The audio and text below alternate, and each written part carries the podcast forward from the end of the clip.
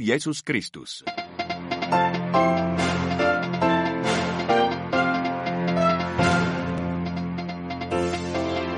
Le président ukrainien demande à ses alliés occidentaux des livraisons rapides de nouvelles armes.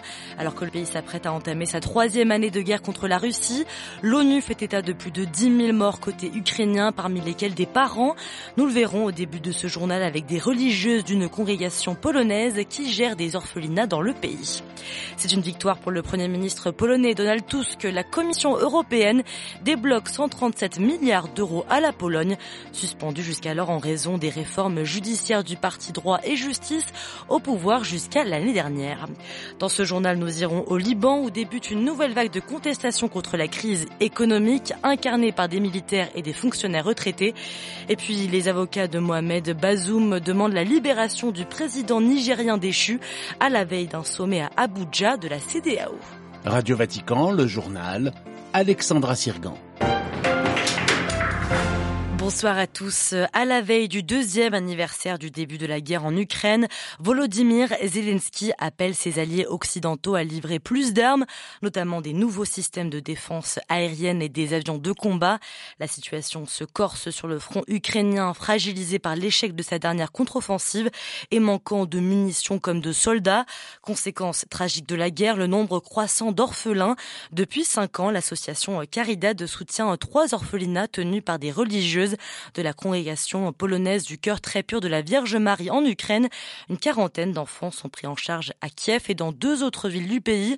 Malgré le traumatisme de la guerre, ces enfants développent un véritable esprit de résistance et souhaitent pour certains se rendre au front. Un sujet réalisé par Jean-Benoît Harel.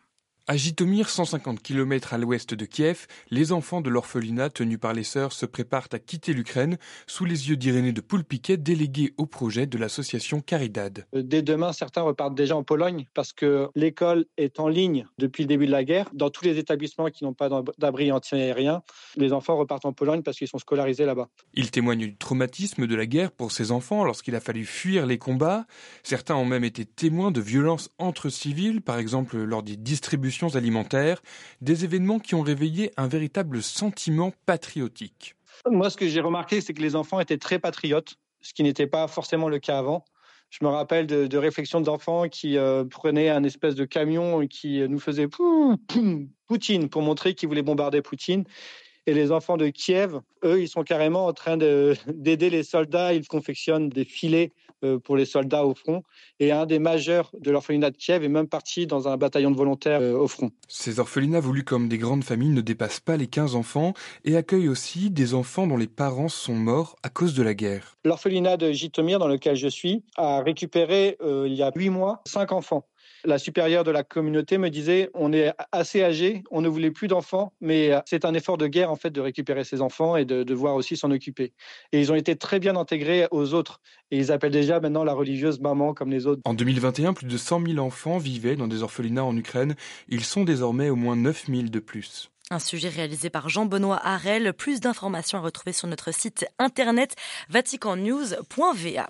Le premier ministre ukrainien accompagné de membres de son gouvernement est actuellement à la frontière avec la Pologne, toujours bloqué par des agriculteurs en colère. Il manifeste contre les importations agroalimentaires ukrainiennes. Le président Volodymyr Zelensky se dit prêt à faire des propositions pour régler cette situation, mais pour le moment, aucun signe de présence de représentants du gouvernement polonais, une absence déplorée par le Premier ministre.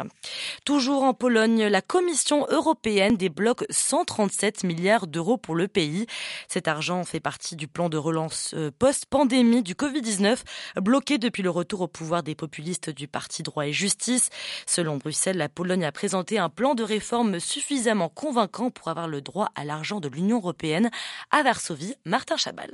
C'est un vrai ouf de soulagement pour le Premier ministre polonais Donald Tusk qui avait fait de cet argent sa priorité depuis son début de mandat en décembre. Ça y est, nous l'avons, on parle là de 137 milliards d'euros. C'est une montagne d'argent que nous utiliserons à bon escient et que nous utiliserons également pour soulager tout ce qui provoque aujourd'hui tant de tensions et d'anxiété. En tête, les agriculteurs polonais qui manifestent depuis deux semaines contre le pacte vert européen et les importations ukrainiennes. Nous allons recevoir un premier paiement rapide d'un milliard et demi d'euros. Ils iront directement aux petits et moyens producteurs alimentaires, de quoi leur apporter un peu de sécurité et d'espoir. De son côté, la présidente de la Commission européenne, Ursula von der Leyen, se dit satisfaite du plan de réforme présenté par la Pologne. Je salue vivement votre plan d'action. C'est une déclaration puissante, une feuille de route claire pour la Pologne et vos efforts sont décisifs.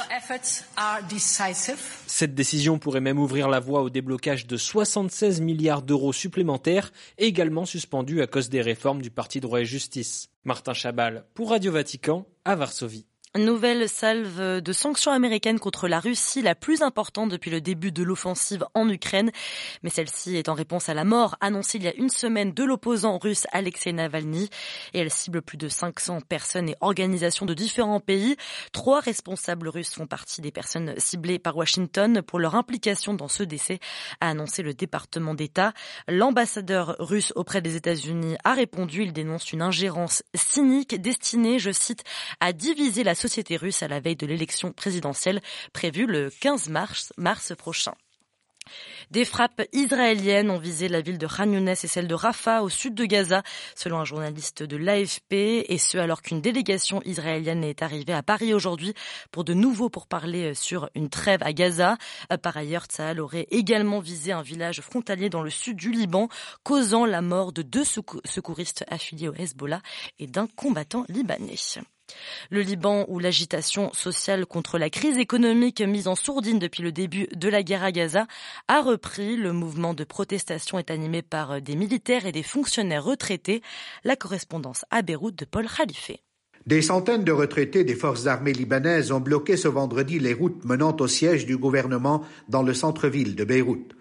D'ex-militaires en colère ont brûlé des pneus et empêché les ministres d'atteindre le grand sérail qui abrite aussi les bureaux du Premier ministre Najib Miati. Les retraités des forces armées sont à la pointe du mouvement de contestation qui concerne essentiellement les fonctionnaires de l'administration publique et les militaires en poste ou retraités. Les salariés de l'État exigent une majoration des pensions de retraite qui plafonnent dans le meilleur des cas autour de l'équivalent de 100 dollars par mois un montant largement insuffisant pour subvenir aux besoins basiques de la vie quotidienne. Face à la pression de la rue, Najib Miati a annoncé le report de la réunion du Conseil des ministres prévue ce vendredi, mais s'est abstenu de faire des promesses aux protestataires. Il a au contraire laissé entendre que si le gouvernement est empêché de se réunir pour adopter les décrets nécessaires, il sera impossible de verser aux fonctionnaires et aux militaires leur salaire à la fin du mois. Paul Khalife, Beyrouth, RFI pour Radio Vatican. Direction maintenant l'Afrique de l'Ouest où les avocats de Mohamed Bazoum demandent à la CDAO d'exiger sa libération. Depuis son renversement par un putsch le 26 juillet, le président nigérien est retenu prisonnier. Les avocats demandent de mettre en application la décision de justice prise le 15 décembre par la Cour de justice de la CDAO, ordonnant sa mise en liberté et son retour au pouvoir. Cette demande intervient à la veille d'un sommet organisé à Abuja par la communauté économique des États d'Afrique de l'Ouest. La correspondance d'Ishaga le sommet extraordinaire des chefs d'État et de gouvernement de la CDAO de ce samedi 24 février a été convoqué en prélude à la montée au créneau de l'ancien président nigérian Yacoub Gowon, un des pères fondateurs de la CDAO qui a appelé les chefs d'État en fonction et membres de la CDAO à lever les sanctions imposées au Burkina Faso, au Mali et au Niger suite à la décision des trois pays de se retirer de la CDAO. Outre la levée des sanctions imposées aux trois pays où les coups d'État ont eu lieu, il sera aussi question de développement et de la sécurité dans la sous-région.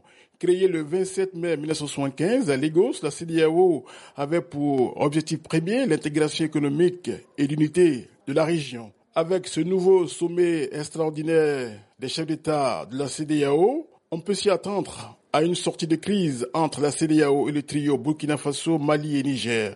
Isheka Deboye, Radio Vatican, Abuja.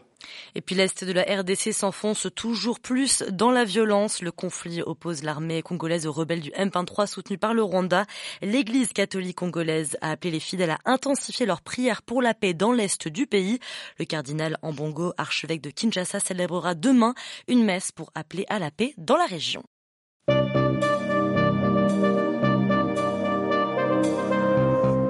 C'est la fin de ce journal. Merci pour votre euh, écoute. Prochain rendez-vous avec l'actualité, ça sera à 8h30 lundi. Et puis avant cela, notre émission consacrée à l'actualité religieuse de la semaine. Demain, 18h, Vox Mundi. J'aurai l'honneur de vous accompagner. Bonne soirée.